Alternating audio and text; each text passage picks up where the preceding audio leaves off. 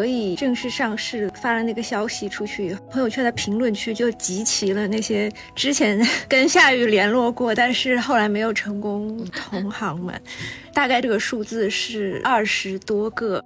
他跑去法国住一个，他没有表达出来一种就是失去那个中心的那种痛苦，他觉得哎漂流挺好的呀，突然失重了，太棒了。法国就是他的 ChatGPT。我怎么就是念念不忘，还是那个歌，就李亚明唱的那个酷吧。曾经拥有过的一种爱情，就像海岸线，可以曲折改变。哎，我唱出来了。大家好，欢迎来到有关紧要最新一期。今天这一期呢，我们想围绕最近出版的一本新书《夏雨诗集六种加一》。那这本书呢，也是我自己期待已久的一本书。很早之前就听说我们的出版品牌新行思将要出版夏雨的诗集。那这次夏雨的诗集也是以六种加一收录夏雨不同时期诗集的形式，第一次出现在简体中文读者的面前。上市以后也是引发了非常热烈的这样一个反响嘛。因为夏雨也是对我学生时期影响非常大的诗人，所以就一直想借此机会一起来聊聊这本书以及夏雨这个人。那今天天请到的我们的诗人、实验音乐人严俊老师，也是我们夏雨老师在国内的非常好的一位朋友。还有一位是我们来自出版品牌新行思负责夏雨诗集的编辑露丝。那两位老师跟大家一起打个招呼吧。嗨，我是露丝。哎，大家好，我是严俊。非常荣幸的请到了在这个诗集的出版中非常关键的两位老师。那我想先问问严老师，严老师也是可以讲是我们在国内非常了解夏雨老师的人，因为也是跟夏雨老师之间有很多的合作还有交往。我也很好奇您是怎么结识夏雨老师，以及你们之间有一些什么样过往的一些 故事可以分享一下吗？好像是零五年吧，在阿姆斯特丹有一个诗歌活动。当时请了北岛夏雨，请了我们三个人去做一个朗诵会。然后我就跟他说，我上中学的时候就听有张专辑叫《酷》，那歌词因为大多数都是他写的，然后那乐队是齐秦监制的。对，后来他就寄了诗集，然后通信啊什么的，就这么认识了。后来有一次在台北，我当时就是到处跑。别人家演出什么的，就是在他们家办了一个演出，请了一帮朋友来看。然后我们那天就说：“哎，不如就合作一下，做一张唱片。”然后我们就把那天我的现场录音，都是些电子杂音啊什么的，就把它作为第一次的素材就拿来用了。然后他就买了一个小录音机，开始录朗诵。因为之前他都是去录音棚什么的，跟这乐手合作，有专业的人帮他录。这是头一次自己录，他就也不太会用这个录音机，他老是离特别近，话筒要么就是扑，要么就是失真了。但是也也挺合适的，包括录到这个家里旁边什么电梯的声音啊、环境的声音，我觉得都挺合适的。反正我做的也就是各种杂音啊、各种破的声音这么用，然后做了一张。专辑好像是六七年前吧，对。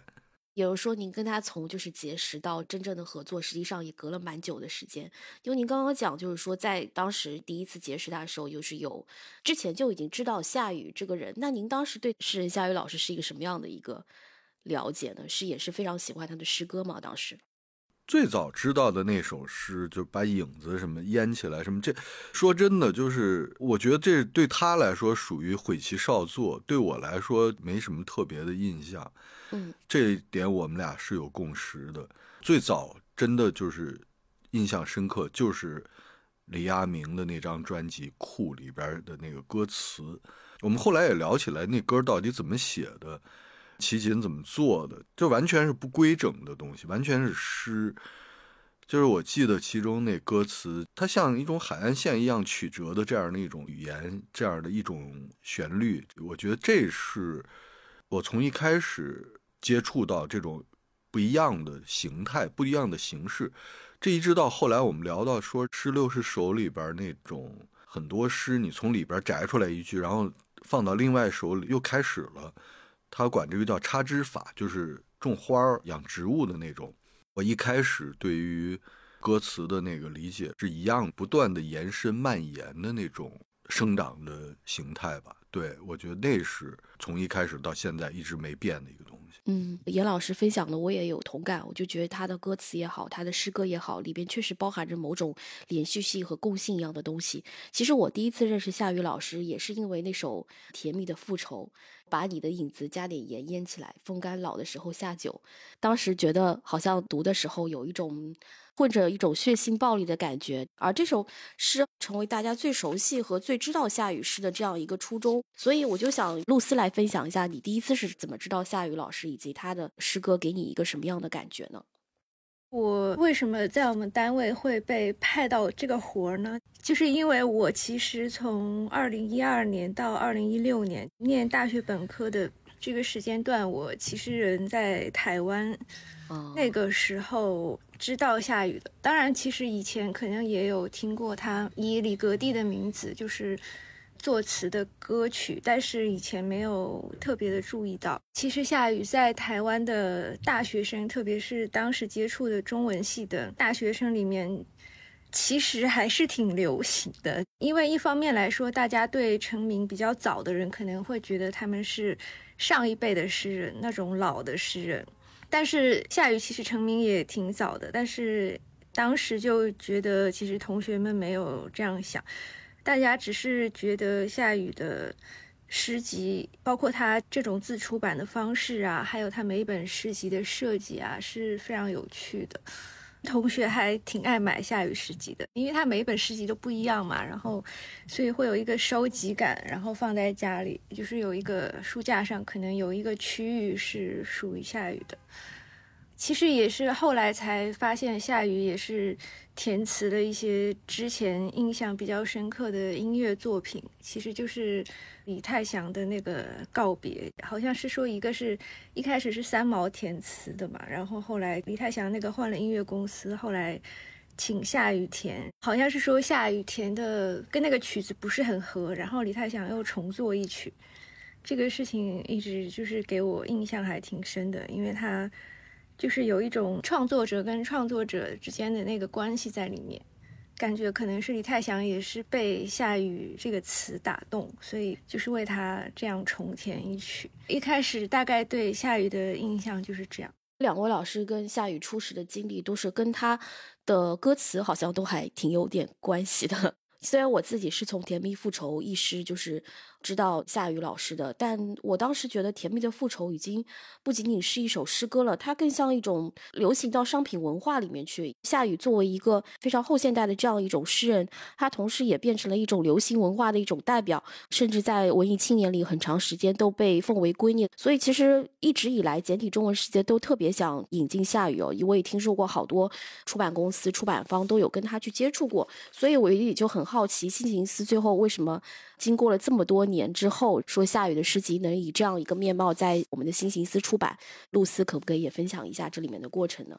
或者严老师应该也经历这样一些过程，也可以介绍一下吗？因为最早肯定在我接触之前呢，应该有人联系过、写过信，因为他那个邮箱是就放在网上是公开的，谁都可以写邮件。嗯，也有人联系过，确实。已经不少了，我们后来就觉得差不多也到这个时间了，可以试一下。然后我们就开始自己找出版社，包括同时有出版社找来，他那边就回信，也有人找我。反正他在北京的时候，我们就去也见了一些朋友，各种各样的出版社我们都见了。就是四五年前那时候，已经有差不多二十家出版社联系过。那时候还没有新行思，我们联系的有一家很大的出版社的说了算的一位啊，我忘了那个头衔是什么了。他特别喜欢，几乎这事儿都成了，而且他当时雄心勃勃，准备要做到十万册。但是夏雨的那个条件就是说，必须咱得先做出来这书的样子。我们先谈论的不是说把书印出来就行了，咱得印出来是什么样。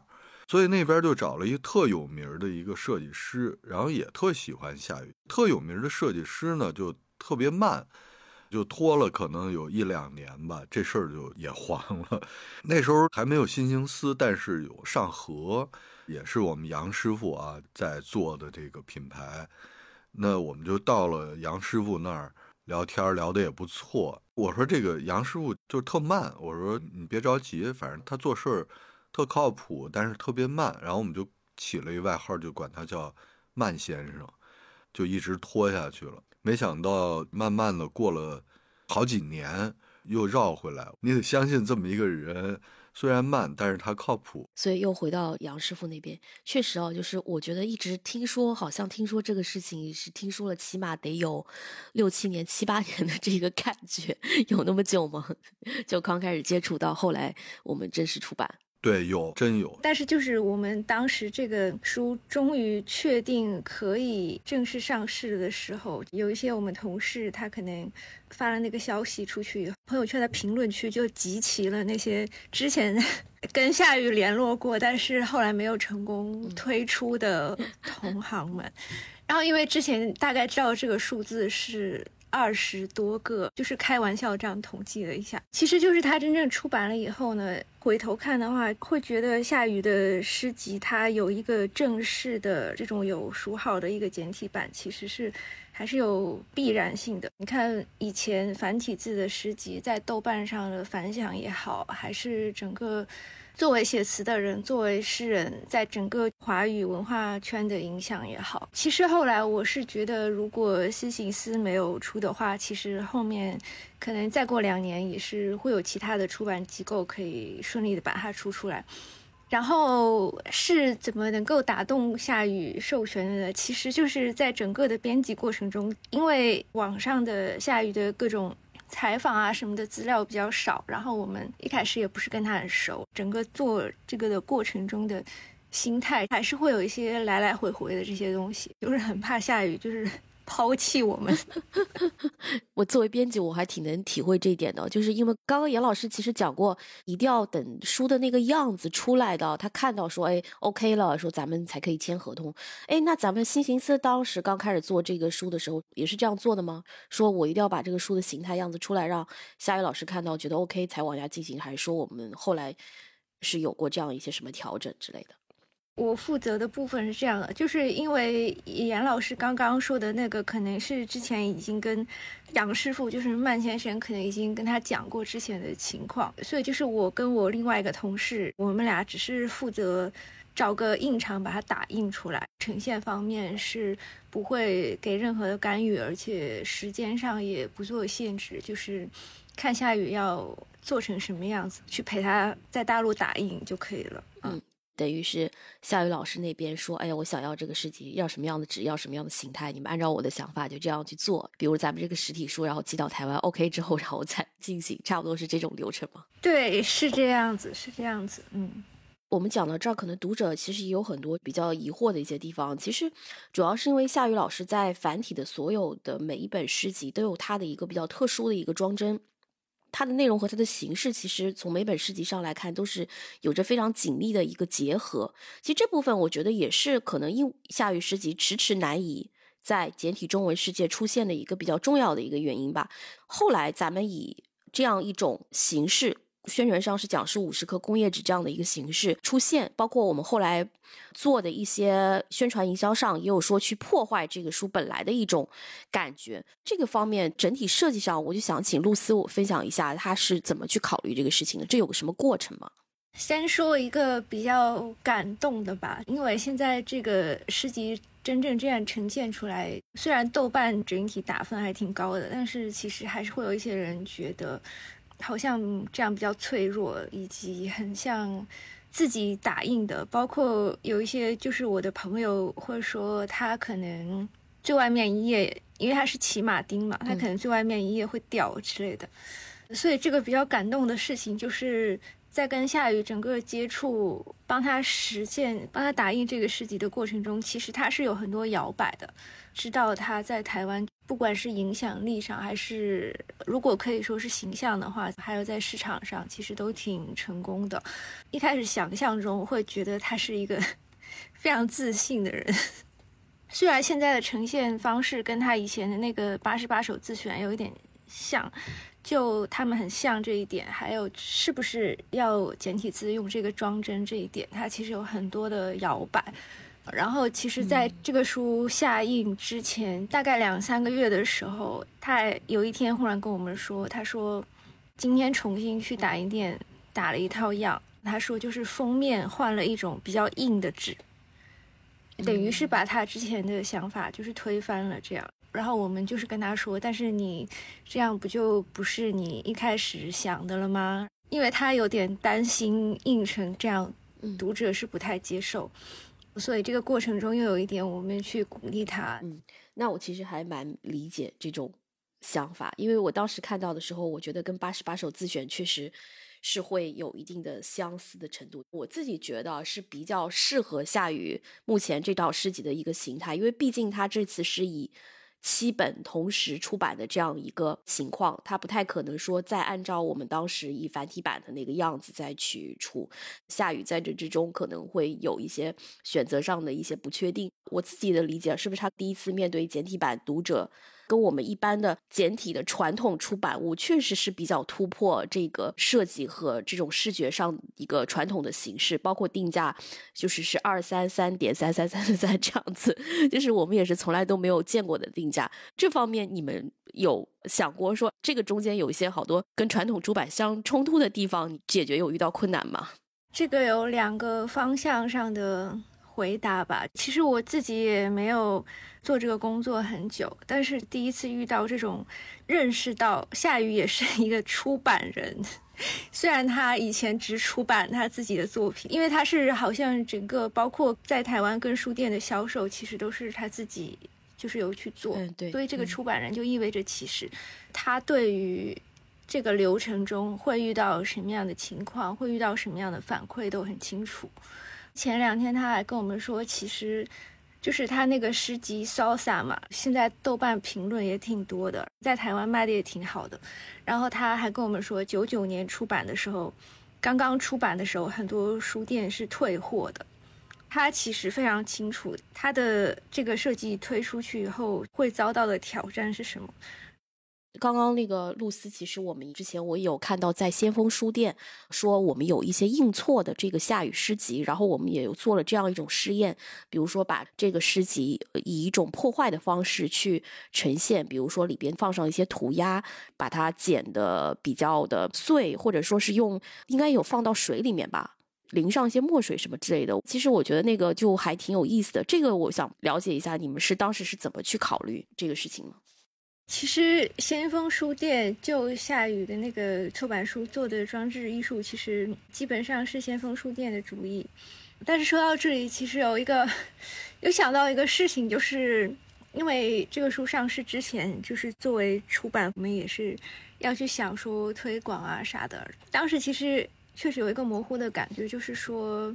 感觉当我们接近这本书的时候，我们是比较处于二零一零年前后的那个时间段，包括先锋书店，他后来去做这样的事情也是这样。他感觉不是在二零二三年的一个事情，感觉是以前会发生的事情，但是他现在因为夏雨的出版又呈现出来的。所以这个方面还觉得挺有趣的。想起来，那工业纸其实这种便宜感、这种工业感，以前在八十八首自选那时候就开始用了。我当时还在这边找过这个纸，后来发现就是印厂的人是说这个我们没有人用这个来印书的，这是包食品的。夏雨他说对，这就是工业用纸，我就想做一个。特便宜的感觉的，跟那个盗版去做斗争，那么多盗版，我能不能做的比盗版还像盗版，做的更极致、更极端、更激进一点？嗯，我觉得就还挺有意思。我就觉得这个诗集可能被做成了一种行为艺术，和它本身这个纸张的性能特点，觉得就还是非常紧密的这样一个关系。包括那个夏雨的官网上。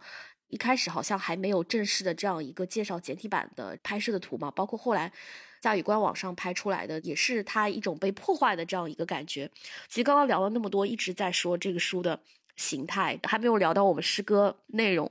夏雨是如何如何在我们这一代，从笼统的来讲，就是豆瓣文青的心里面有这么高的一个地位。包括他没有引进之前，大家可能就拥有了非常多，包括我自己也是夏雨的这样一个繁体版的一个诗集啊。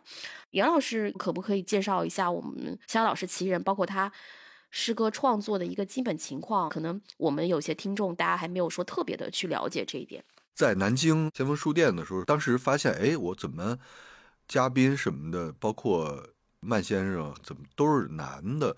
那种中年男人在讲一个女诗人的这个诗，然后我们就说，哎，我就想起来，他就是缺席，他就是不在这儿，他就是一种缺席的一种存在。因为你在一个男性的思维主导的一个文学版图之中吧，去标出坐标，标出门牌号码，标出地理位置和锚定。价值的这么一个思维，在他们之间呢，其实存在着大量的、无数的丈量，呃，甚至是没有方向的蔓延的，甚至是不断在生长的空间。这个就是缺席。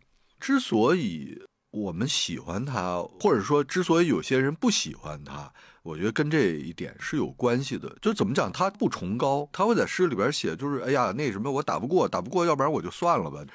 他会用这样一种方式去写，他会滑动，他会不断的生长，而不是说跟你对抗啊，硬碰硬啊。我有一种感觉，我不知道是不是真的，尤其是在大陆，是不是特严肃的那个诗坛不是特别感冒他呀？我猜，我就是有这么一种感觉。我现在想就是说，刚刚那个严老师说的，说是不是我们严肃的试探不是很感冒他？其实我自己一个感受，我觉得他。确实，在这么多年里面，他已经成为一个流行文化的一种代名词一样的感觉。它就是本身已经是超越诗歌的这种东西，但它为什么会变成这样？我觉得是有我们很多值得我们去思索的东西。但我反观，包括我查阅的一些资料，其实显示的话，其实夏雨，因为他写诗很早嘛，所以好像十九岁就开始写诗，但后来是因为拿了一个台湾的一个新人的诗歌奖。逐渐崭露头角，然后是八十年代的时候，他自费出版了第一本诗集，现在也算是一本难求的那个叫《备忘录》这本书，当时是只印了五百本，好像就已经完全销售一空。现在说大家很多还这个书，甚至什么台大图书馆里面的都被人盗走。后来夏雨老师一直也是以这样的一种自出版的形式来不断的说探索我们诗歌内容。包括诗歌形式的这样一种边界，所以我觉得他跟主流的诗歌圈确实是有一些距离的。包括大家在对他阅读的感受上，也是跟我们平时的一些表现形式也好，一些传统的东西，确实非常的不一样。也有把它定义为是台湾后现代诗歌的这样一个先驱，对好多后世的一些诗人也产生非常大的影响。这个是我查阅的资料上就是有这样的一些。解读吧，所以我就想听听露丝，就是你在做这本书的过程中，一定也有了解过说我们这样的一个情况，你可不可以也分享一下？其实我觉得没有人会不喜欢下雨，就是他们可能很微妙，或者是他离下雨不够近，或者是下雨离他不够近。我觉得就是所有跟下雨。有一些交流的人，其实后来都会觉得下雨是很好。严老师刚才说那个南京先锋书店做下一个世纪的活动，后来变成忽然觉得自己是四个男性谈论女性诗人诗歌。其实我们作为出版方。后来检讨了，就是我们打算后面一定要请一些女性嘉宾，不能出现全部都是男性这样的状况。回到这个问题，就是说是不是诗坛不是很感冒夏雨的诗？其实整个中国现代文学对中国现代文学有讨论的资格的人，跟实际上去写作的人本身就是稍微有一些些偏差的。不管是在大陆还是在台湾，其实都是这样。以我当时在台湾上学的那个感觉，其实夏雨的诗以及诗集，在台湾年轻人可能跟我差不多，八零后、九零后吧，在这一代人里面的那个地位真的是不可取代的。不可取代不是说他很崇高，或者是他影响力很大的意思，而是。大家觉得还一直有这样一个人，而且是一位女性，是以这样的方式生活，这样的方式写诗，这样的方式去出诗集，其实对于年轻人来说是一个很激励的事情。他每一本作为诗集，他去出版的时候，我觉得他都是把自己放在一个零的那个点。这一本我是重新开始的。虽然他自己之前他有也是有销量，然后也是有影响，但是他每一本都是从零开始。我觉得这个也是一个其实挺女性的一个地位。包括最后就是简体字版，现在这个《下一世纪六种加一》怎么说呢？它其实有一种，它不太像是合集的这样的感觉出来。我其实，在做的过程中，我有一点觉得，就是如果是跟夏雨可能同年龄或者同地位的男性诗人，他们可能会把这个书做的存在感很强，就是做成 精装书或者是方几的。一字排开，可能十本七本。对对对，就是那种你买回去放在书架上，然后不读的那种东西。对对对，但是夏雨后来选择这样一个形式，其实也是我一个很感动的点。他就是选择把他这么多年的努力浓缩在这种形式里面，其实也是比较感动的。好像又忘了一开始的问题是什么了，不过就这样吧。嗯。哎，其实挺有意思的。但是其实刚刚露丝其实一直在想，包括严老师也有说到，下雨的读者一般，刚刚露丝说是年轻人，对不对？包括在台湾，我们在大陆其实都这样。然后严老师也说，可能跟传统的诗坛有一些距离，可能定义上来讲，会不会说女性粉丝更多一些？夏雨的读者只仅限于说女性或年轻人这一个，我就是还蛮好奇这一点的。呃，年轻人也会变老的。对对对对，嗯嗯。年轻人变老了，依然是夏雨的读者。那夏雨，包括我们这次简体版出了以后，有没有可能现在这一辈的年轻人依然能够有机会成为夏雨的读者？杜斯其实也没有发现，我们这一波简体版出版以后，有现在的人说对夏雨老师的诗歌的这样一个反馈吗？其实我觉得夏雨的诗歌方面的粉丝比较是无性别的，因为刚才不是也说到夏雨在。流行音乐的歌词创作上面也是有很多的作品嘛，就是因为我也是作为女性，然后我就是模糊的有一个感觉，我会觉得夏雨把它比较符合大家对传统女性的认知的那一面放到歌词里去了，把它另外的部分放在诗里去。嗯，这个方面我的证据好像就是接受访谈之类的，他是说他觉得他自己有一个押韵的倾向。所以呢，他就是在他的歌词创作里面释放他这个押韵的冲动。粉丝其实是比较无性别，我们这个下雨时期六种加一下面留言的人是看不出他是什么性别，甚至也看不出他是什么年龄段。其实真的不知道他是年轻人还是不是年轻人。总之，他就是买了这样的一个下雨诗集，嗯。那你们有没有对夏雨，就是说以前不认识夏雨，但现在可能通过这套简体中文版诗集认识到他的这样读者的？你觉得这次感受明显吗？好像其实也不是很明显。一个是他的粉丝本身，还有一个就是他的粉丝给他留下一些评论啊，或者是晒书啊之类的。真的是一个比较突出的感受，就是感觉这个群体呢，就是他的性别和年龄都不是非常的明朗，或者都不是非常的可以总结。嗯，我觉得吧，有一种我不知道这样说对不对，就是会不会有点太大而无当？哎，那好多人喜欢到底是咋回事儿？为什么会有好多人一块儿喜欢一个东西？尤其是诗这样的，我觉得吧，在。大陆可能它不会成为一个，这是我生活中的必备的一部分。很多人可能还渴望着从诗里边得到一种日常生活中没有的东西，就是哎呀，特别激烈的一种感情，或者说一种浓缩的一种情绪、夸张的一种东西，然后把这个东西推向极致，甚至是一种。对现实的一种怎么讲？我不太喜欢这个平庸的现实。OK，那么就有一个对立二元的一个东西，一个是平庸的，一个是崇高的。觉得当你表现出来一种崇高的时候，下雨的这个诗就会把你消解掉。所以我猜想，可能他还不至于那么一下子得到很多新的读者。嗯，我是这么猜的。就像在我身边。好像我就没有看到这种现象。刚才严老师和露丝，其实你们都说，其实夏雨的事迹好像读者没有得到扩大。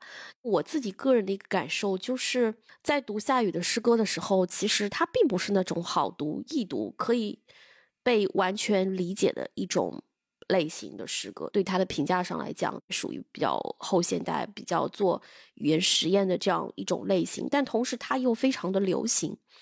那个年代，大家说喜欢上夏雨的契机，那种阅读的取向、品味等等，和我们现在的一种对诗歌、对语言的接受方式，是不是会有一些不同？夏雨他也写这个流行歌词，他除了创作诗歌之外，刚刚露丝也聊到他的诗歌和他词作的有。哪些地方的不同？但他是其实写流行歌词，我觉得那是另外一个层面上的东西。比方他有非常多知名的作品，大家最熟悉的可能就是赵传的那个“我很丑，但我也很温柔”，最有名的应该是这个吧？我觉得最有名的应该是，嗯，比较耳熟能详的。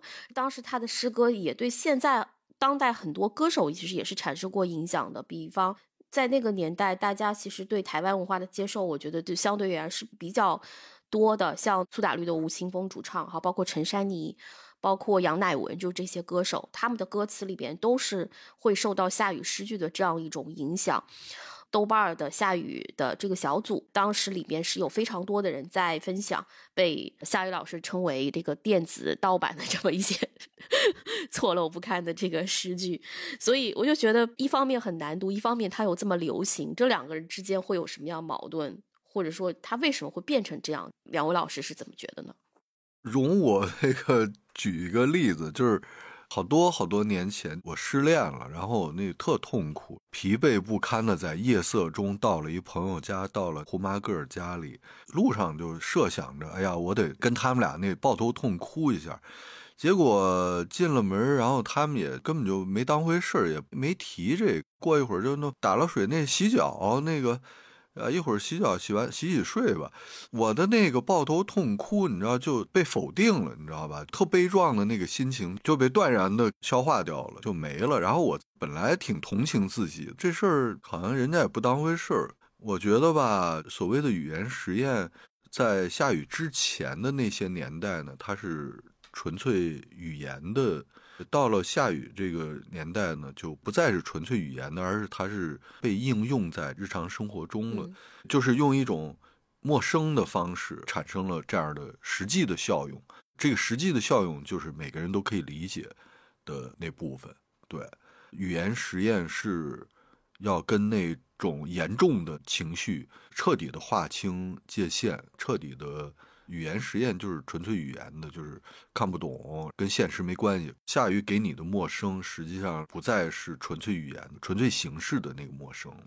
你要真说他实验，我我不觉得他那个有多么的实验或者多么的前卫，他只不过更自由罢了。嗯，他可以把那种口语和古汉语可以把它搁到一块儿，他可以把那种流行用语、俚语跟这个。成语什么的全都混在一块儿，这东西我管它叫自由，我不管它叫实验，我不觉得它特别实验。所以这个就很有意思，在严老师这边，这个不叫实验，但很多人觉得说，他其实就在玩一种语言文字游戏嘛。其实尤其是到后期，比如说把咱们这个赋语数原来是一个很大很大的这样一个大开本的。东西，所以他某一天心血来潮，他就把赋语数就是直接剪贴成了他另外一本诗集，就是《摩擦无以名状》。我其实非常喜欢这个《摩擦无以名状》，我特别喜欢这个。其实就会觉得大家很难把这种形式就是叫做创作了，因为你再怎么说前面的一些，不管是赋语数里面像那个像的失踪啊这样的诗歌，或者一些比较文字游戏或者现代感比较强的诗歌，它还是。人写，当然现在拼贴式其实我们也不觉得奇怪了，只不过在那个时候，就是这个东西还是突破我们之前的这样一种形式的。后来像粉红色噪音是由翻译软件去做的。杨老师，你也是做实验音乐的，就是这些东西，您觉得这种实验性、这种创作方式算不算诗歌，还是说我就只是一个语言文字游戏呢？这么说吧，就什么叫实验？我要是把这些诗一个字儿一个字儿就剪下来，全部打乱，然后不加任何个人情感、个人的审美判断，然后把它们直接的往那儿一堆排出来，那个叫实验。就是实验，不管是摩擦还是粉红色噪音，其实呢都是开始。把这个实验的技巧已经成熟的几十年前的前辈们做过的这种实验的技巧拿来用。我觉得严格的讲，这个不叫实验。包括我做实验音乐，这也是一个一个词儿，就是实验性的音乐，但是它也没多实验了。这个年代实验的前卫的激进的东西已经不是属于这个年代，六十年代已经做完了的。它当然是诗了，它简直就是太稀松平常了吧？我觉得。嗯，露丝，你是怎么看待夏雨老师他们这个实验性的呢？为什么我会成为夏雨这个书在我们单位的编辑呢？因为还有一个原因，就是因为我从台湾那个本科毕业以后，我又去了法国。所以就是跟下一个路径有一点点重合。其实就现代诗的这个脉络来讲，各个国家从。古体诗转成现代诗都是有一个很艰难的过程，就像法国，他可能其实二十世纪初他就想转了，但是他因为以前他古体诗跟他的那个整个的文化生活，包括政治生活，他可能那个脉络结合的其实也很深。进入二十世纪以后，他选择写诗的话，他必然是一个实验的，不管是是在文字上实验，还是像夏雨这样是出版上整个这样去实验的。他首先就是他已经放弃了以前古体诗，比如说在中国可能是七言或者五言，然后在法国它可能是十二个音、十个音。一方面是放弃了它的形式，另一方面你又不得不受它的影响和滋养。在这个情况下，怎么可能不实验呢？我大概理解来就是说，我们诗歌发展到现在，我们任何一种形式的一种创新，其实都是对原本的一种。语言也好，诗歌写作传统的一种反叛吧。拼贴诗我觉得也不稀奇，我就只是特别好奇，就是咱们翻译软件创作的，不管是粉红色噪音，还是我们其实在加到六加一这本集子里面的二零二三的那个别册，就是和 Chat GPT 对话这个，其实因为。一个二零零七年的一个翻译软件，再加上这样一个二零零三年重新的软件的一个翻译，这样对比起来看，是一种非常有意思的这种语言文化的现象。同时，诗人他可能就不再作为创作的主体，而是他和翻译软件这样进行的这样一种对话。就很好奇，就是二零零三年这个别册的诞生是有怎么样的一个过程？其实，在夏雨给我们发这一册的内容之前，大概有。四五个月是失去联络的，因为我们 也不是很好意思问他说你在干嘛，或者说你要交稿没，或者说你的版排好了吗？忽然有一天下来就是忽然说他要有有一个这样的别册，是跟 ChatGPT 这样去交换，因为诗歌一直以来也不是一个完全独立在社会之外的一个东西，然后以下雨的这种对新事物的这种。好奇心，他跟 ChatGPT 互相这样子做一测，之后来想是理所应当的。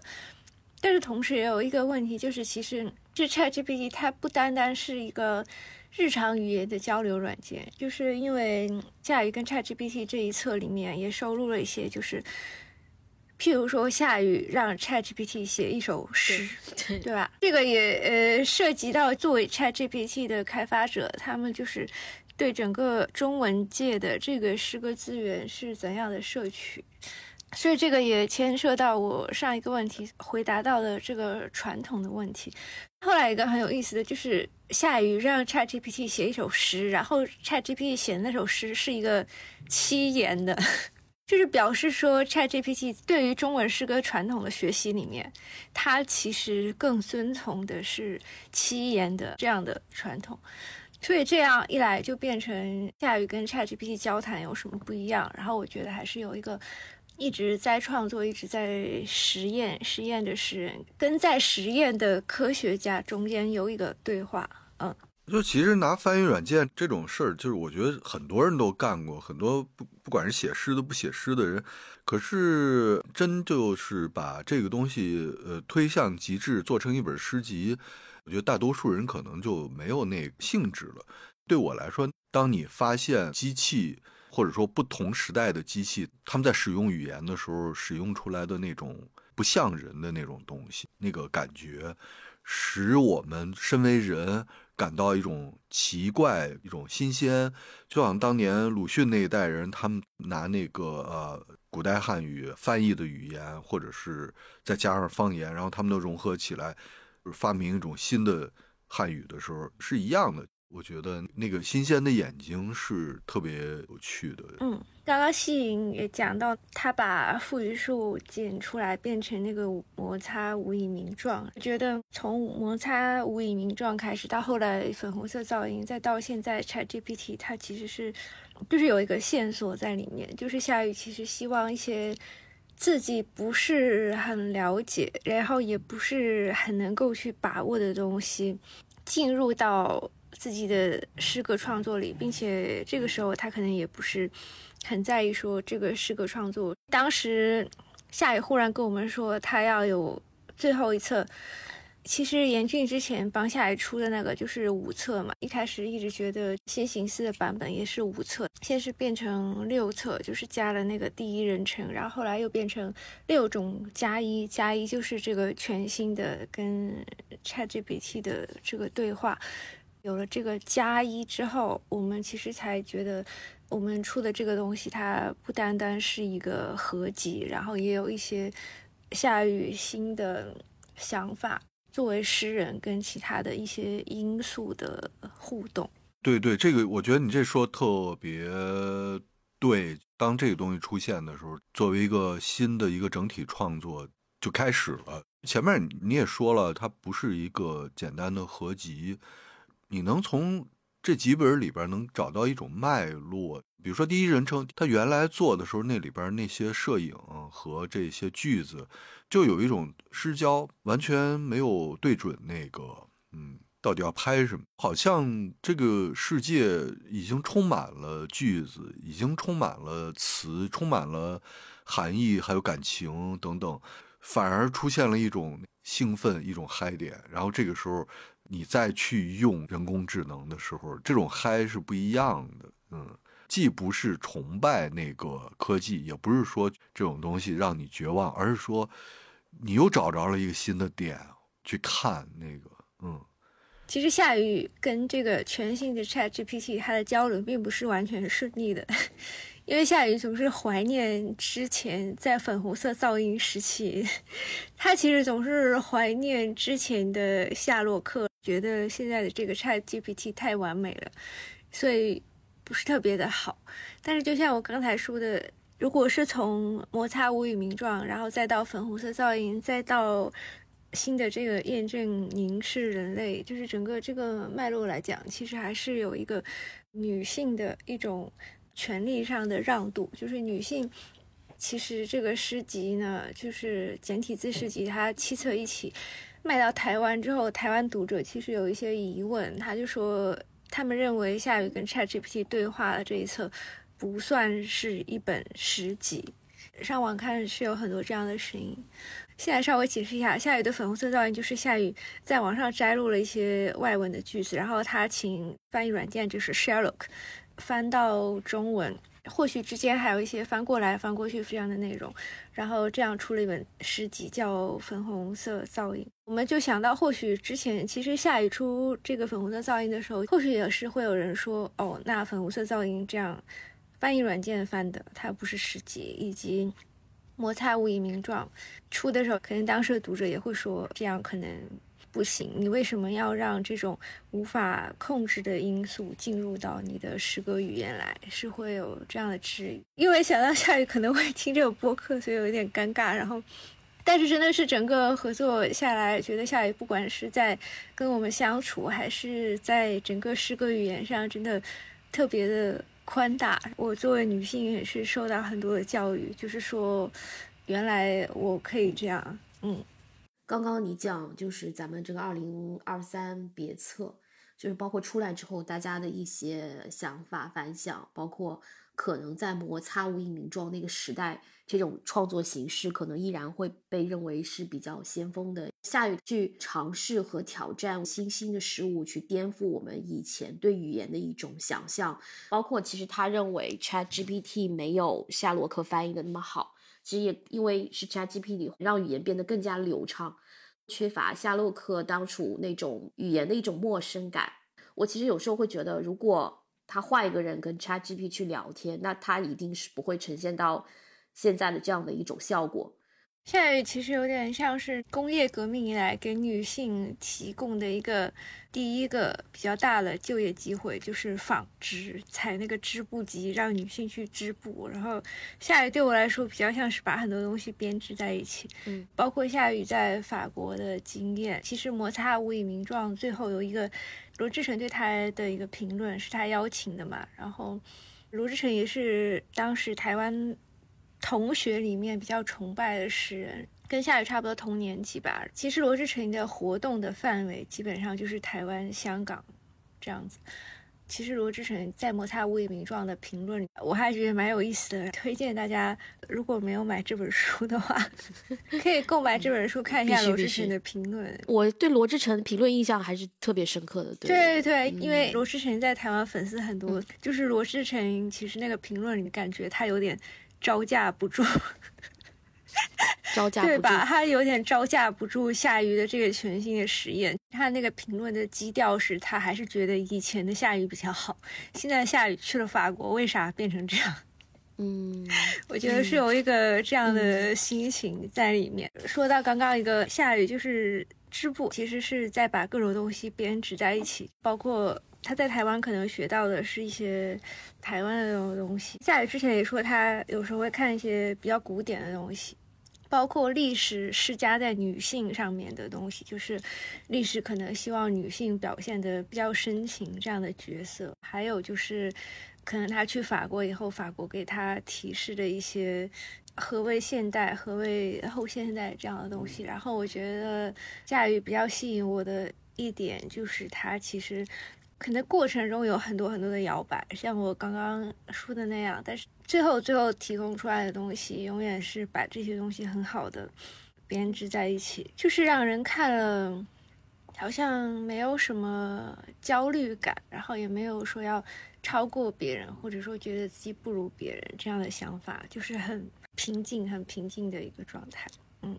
他跑去法国住一个，他没有表达出来一种失去，怎么讲，就是失去那个中心，或者哎呀，我没有根了。其实法国就是他的 ChatGPT。你看很多是，他一到国外，他就开始表达对一个中心的失去的那种痛苦，要么就是说自己离开了中心，要么就是说自己不拥有那个中心，总之是一种痛苦。我觉得在他这儿就没有，他觉得哎，漂流挺好的呀，突然失重了，太棒了，哎，我身上有那么多悲情。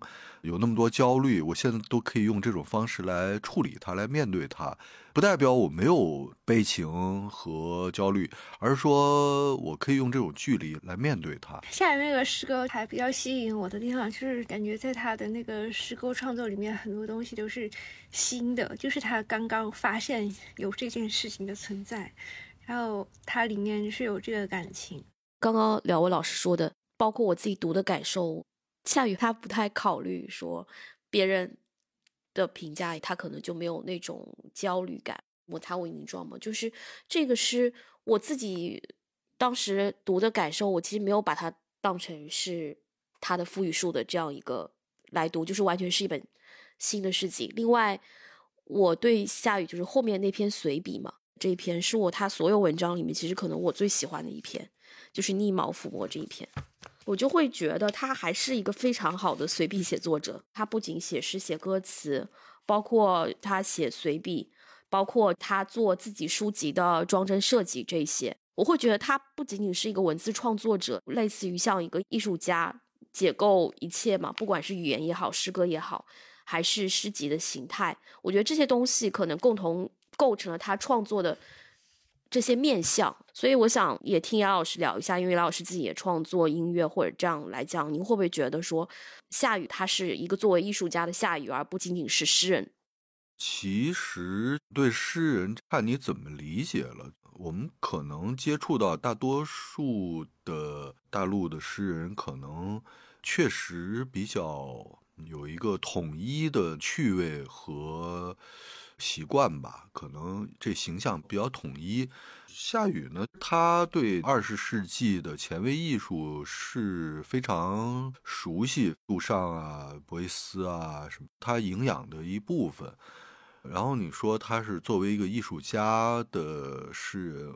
那难道不应该所有的诗人都是艺术家吗？对吧？语言是一种中介，是一种界面，是一种连通你人的存在跟其他东西存在的一个最基本的一个界面。你听到的一切、看到的一切、闻到的，就是你整个的感官接触到一切，都会跟语言发生关系。所以，就是你不可能回避其他的形式。又说到人了吧？我觉得在作品背后的这个人情感的那个强烈程度，是我见过我的朋友中我认识的人中罕见的那种强度吧。所谓的那种神性，你别看他不是那种在诗里边写什么神啊那种那神话，或者是古希腊，或者是西方那种基督教、佛教，他不写这些东西。你觉得他是解构，但是在这解构，或者说在这种。没有中心的蔓延的这种语言之中，是存在一种崇高的。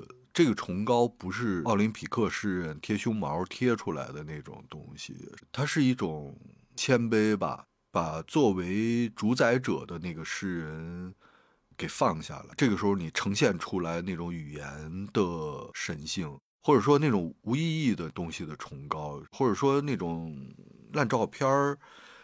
所呈现出来的，哇，惊讶了，瞳孔放大的，就是你在里边，你看见神了，因为你认识夏雨本人嘛。就可能，我不知道他的人，我觉得也会把他解读为一个情感能量比较强的这么一种形象。其实他的浓度放在歌词里面，这样他的浓度比较低的地方，他就可以去写他的现代诗。因为好像这个世界给予女性创作者的一个指示，就是你浓度一定要高，是这样的吗？要非常的高，所以就是那不是给男性诗人的指示也是这样？没有呀，给男性诗人的指示低，非常的低。因为夏雨除了一开始给李泰祥写的那个告别，告别是一个真正印象特深。从前的归从前，往后的归往后，就是因为夏雨写这种词儿不是特多，但是写一下就让人特别印象深刻。还有一个印象深刻，就是因为我是那个齐豫的粉丝，然后齐豫九七年的专辑里面有一个叫。叹息瓶也是夏雨写那个词，然后他一开头就是齐豫有点鬼魅的声音，然后就飘出来说想你的时候会有一声叹息，真的是跟夏雨的那个思路是完全完全的不一样，所以我觉得我可能有一部分是察觉到他的那个，他把他的这个部分，嗯，完全放在他的歌词里面，然后其他的部分就是他去做他自己的实验性的这种东西。嗯，你会不会觉得他的歌词创作跟诗歌创作某种程度上来讲，其实也是有一定的共通和关联性的呢？你刚刚无数次提到，就是说下雨女性的这样一种身份，包括“女性”这个词也一直在我们对话里面这样不停的重复的出现。那这样的一种女性经验，会不会有一些共通的部分？无论是在她的歌词，也是在她的这样一个诗作里面。因为有的时候，我们不是想表达一些，反正总之自己觉得很真实的情感嘛。但是这个时候呢，我们不得不用一些别人觉得比较煽情的词汇。这个时候我们就是会觉得比较尴尬，对吧？比如说像我刚才说的叹息瓶，叹息瓶开始的时候就是说想你的时候总会有一声。叹息，然后想找个瓶子把它收起。就是夏雨可能会觉得这种内容写在自己的 诗里面非常的尴尬。这个推测是基于他不再重印自己的备忘录。就是我们在去用新的词、用新的语言去表达情感的时候，依然是同样的情感，只是不是在用那些词了。夏雨的诗，我也觉得其实他。里面一直是藏着那些大家都已经很熟悉，然后也都很想去把它说出来的情感，但是可能夏雨想要去用新的方式去表达。其实我觉得特别显而易见的一件事，就是身为女性，经济要独立。第一次见着她那天，就是北岛就问说：“你怎么生活呀？”他说：“我写歌词，写歌词这收入还可以。”北岛说：“哎呀，那……”我也想写点歌词，你能能帮我吗？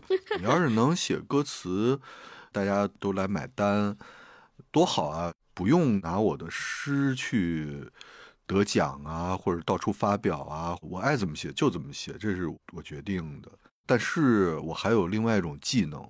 它这里面其实有一个很微妙的东西，就是当你去在这个唱片工业里面，你写一个歌词，并且赚到钱的时候，这样的情况下，你写的这个词是属于过去的。嗯。就是你不可能在这个范围里面做一些什么自己的事情，但是当你用在这个事情里面赚到的钱，然后去供养你的诗歌的写作和出版，它这样就是一个过去可以循环到未来的一个事情。哎，其实也不光是钱吧，就是所谓流行文化，他有时候给我发点新歌什么的，我几乎听的所有的流行歌都是他。他一个人发给我，我不听，你知道吧？就是这些人我都不知道是谁。然后他有时候发那么一首半首的，我听一下。然后我真喜欢一些我真不喜欢的，我就调整一下。好，我也从这个角度，我也来喜欢一下。流行文化怎么着了就不能好吗？就是这是一个特别有趣的话题。我不知道你们知不知道高家峰，我就特喜欢高家峰。我觉得，哎呀，高家峰那个歌。太好了！我有一回疫情期间，我都在那散步，我听他歌，我都快哭了，你知道吧？后来他那个经纪人有一次联系我，问我什么事儿来着，我忘了是说什么，然后我们就聊起来，就是说，我就想吧，流行音乐可以。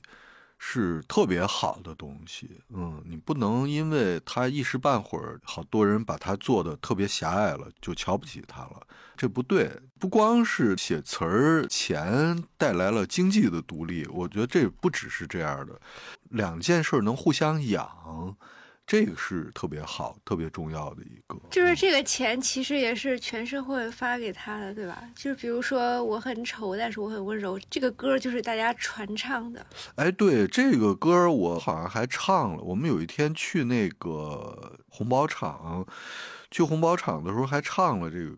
我声嘶力竭，我唱完，他就跟那个老板说：“这是我写的，这是我写的。”那个，然后那老板说：“啊，是吧？是吧？”查了一下说：“那那不是你啊，那个。”然后说：“那我笔名那个。”当时特开心，就是老板也没怎么当回事儿。对，然后我们其实，在整个编辑或者营销的过程中，然后因为就是会遇到一个不是问题，而是事情，就是其实。因为夏雨写很多流行乐的歌词，所以其实他自己完全知道做一些什么事情能够让他的入卖更多更多，所以他可能觉得他的诗集的利润可能比他的流行乐歌词写作上面差一点，然后一方面他又觉得。因为他是让我们帮他打印嘛，他可能觉得不希望让我们亏钱什么之类的，他要坚持自己的这个东西，就是他再怎么知道做一些什么事情可以让他的诗集的销量增长，他也。不会去做相应的，他会去做另外一些事情，比如说我们之前跟书店合作的签名明信片之类的。嗯，他那个明信片真的是他自己一个字一个字去签名的。他在台北自己印了这些明信片之后，我自己好像签了三天还是五天之类的，就是在上面 签他的名字，然后给我们印过来寄过来。然后这里面有一种就是。刚才说出版的环节的，他其实还是把一些自己出版的出版模式的活力带到关于他的事迹的出版的整个过程里面。嗯，其实我们就聊的还蛮丰富了，大家好，状态也还挺自由的，没有一直限制在我们的这样一个提纲里面。最后，我还是挺期待说这套诗集能在大陆简体版出版的这个情况下，让更多的人能够。知道它能够一起再去阅读这样的诗歌，我们这一代人来讲，贯穿我们整个青春时代，特别特别记忆深刻的这样一种诗歌也好，就说它是文化产品也好，等等等等。最后想请两位老师，你们分享一下你们自己最喜欢的一本诗集或者他的一首诗，因为之前也是对夏雨的整个的创作的。这个过程其实也是作为人对人是非常的欣赏，但是在这之前其实一直没有，包括以前在台湾的时候没有那种特别特别打动心灵。然后那天忽然重看起来，有一个很打动心灵的，它是收在。验证您是人类，粉红色噪音二零二三别册里面，下面就来念一下这首诗。他们总是很快就重新喜欢上对方，就像以前一样，这只会让他们更加喜欢对方，因为经常会下暴雨，他们只有在暴雨中才会这样。好，这就是这首诗。我还挺好奇，你会不会喜欢这首？而且是应该是 Chat GPT 翻译的版本。对对对，这个是最新的二零二三别册里面的。这倒是感觉一些别的因素的加入，给予本身写这些东西的人一个支持，就还挺可爱的。呃，有点低落的人，他可能看了这个就比较开心，总是很快重新喜欢上对方。这种东西，我怎么就是念念不忘，还是那个歌啊？就是，其实他是先写了那个词，然后齐秦就喝了点红酒，坐在钢琴边，居然就一口气就把它写出来了。就李亚明唱的那个酷版，曾经拥有过的一种爱情，就像海岸线，可以曲折改变。哎，我唱出来了哈，对，不知不觉就唱出来了。其实，这个东西首先它是有了句子，有了语言，然后你发现这个语言只能写成这样的旋律，它只能写成这种蔓延的旋律。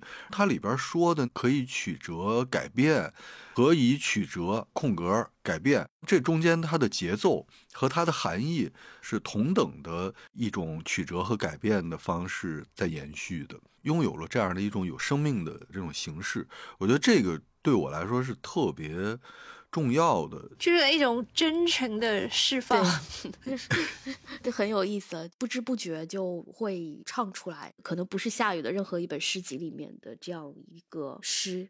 其实我要推荐的也不是夏雨的诗集里面的诗歌。刚刚有讲到，我特别喜欢摩擦物影名状最后的这一篇，叫逆毛抚摸嘛。其实。这篇他讲到夏雨就是搬到法国以后，然后他自己的一些生活，还有讲他是怎么去开始拼贴这个赋语数的。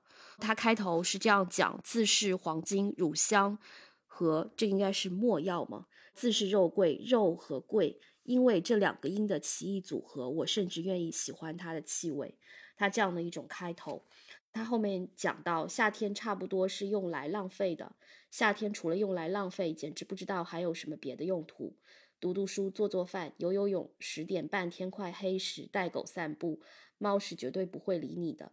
它天亮时回来，眼睛贼贼的，嘴巴里一只田鼠或一只鸟，胡须旁粘着蝶翼，就会讲这些很琐碎的东西。完了之后的话，他说他自己。连着四天拼命工作，发着高热，一共贴了五十几页，于是发现完成了三十首诗。然后他后面那句话是完全没有任何标点的，我的话也尝试着读一下。那高热像拿到驾照第一次上路，一下就加速到一百六十，觉得人生大道笔直发亮，一路沉鱼落雁，摧枯拉朽。停下来以后，完全不知道刚刚是怎么开始，才意识到速度和害怕，就会有这样的一些非常有意思的东西。所以我会觉得摩擦无影状的生产过程对于我来讲又是一个非常有意思的一件事情。我可能会觉得大家如果看到这篇的话，也可以尝试着在心里把它念一下，这样的感觉。我之前觉得同样的文字，然后比如说是一个。我在北京的朋友写出来，比如说他是讲说他在法国，然后夏天是有这样的回忆。比如说他也去描述这件事情的，发在比如说公众号上或者是微博上，大家就会觉得说你凭啥过这么好？但是夏雨的文字里面本身它是有一种平衡，它并不会带给读者说你凭什么过这么好这样的感觉，因为他很自由，他只是在讲他自己的。自由而已，所以如果他出一本随笔集，我会非常愿意去看。有时候他会超过我对他诗歌的一种想象。我还蛮喜欢听诗人自己去讲这些事情，就可能会对其中实际操作的过程会比较有兴趣一些。今天也是非常的感谢两位老师，就是对我们这个夏雨诗集的一个阅读分享，包括我们也了解了很多夏雨其人也好，包括他的创作也好，觉得还是有很多实际的内容。聆听到我们这一期的读者，如果因为这一期我们聊的内容还比较有趣，如果你没有这本书的话，也可以到网上去买一下由我们新形思出品的这样一个夏雨诗集六加一的这样一个书，我觉得读下来会觉得非常的。超过预期吧。如果你读过夏雨的诗，可能对我们的讨论有些你自己的想法看法，就也可以在评论区和我们积极的讨论和交流。非常感谢严老师还有露丝的分享，那我们跟我们的听众再见吧。谢谢谢谢谢大家，谢谢大家。感谢收听由名士卢西达出品的播客《有关紧要》，你可以在小宇宙 App、喜马拉雅 FM、网易云、爱发电、荔枝 FM 和 Podcast 上收听我们的节目。欢迎在评论区以及我们的微博有关紧要 Something Matters 与我们积极互动。如果我们的节目点亮了你生活中的一些小小时刻，也欢迎赞赏我们，也请记得点亮 Show Notes 页面的小星星哦。我们下期节目再见。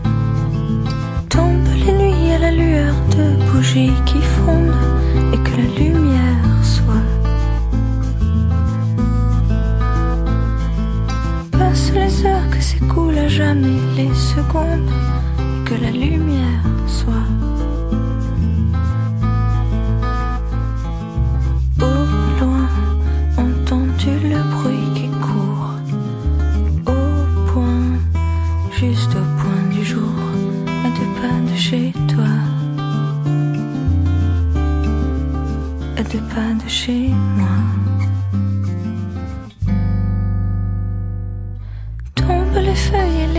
sur tes joues qui roulent et que la lumière soit. Passe les anges et les orages au-dessus des fous.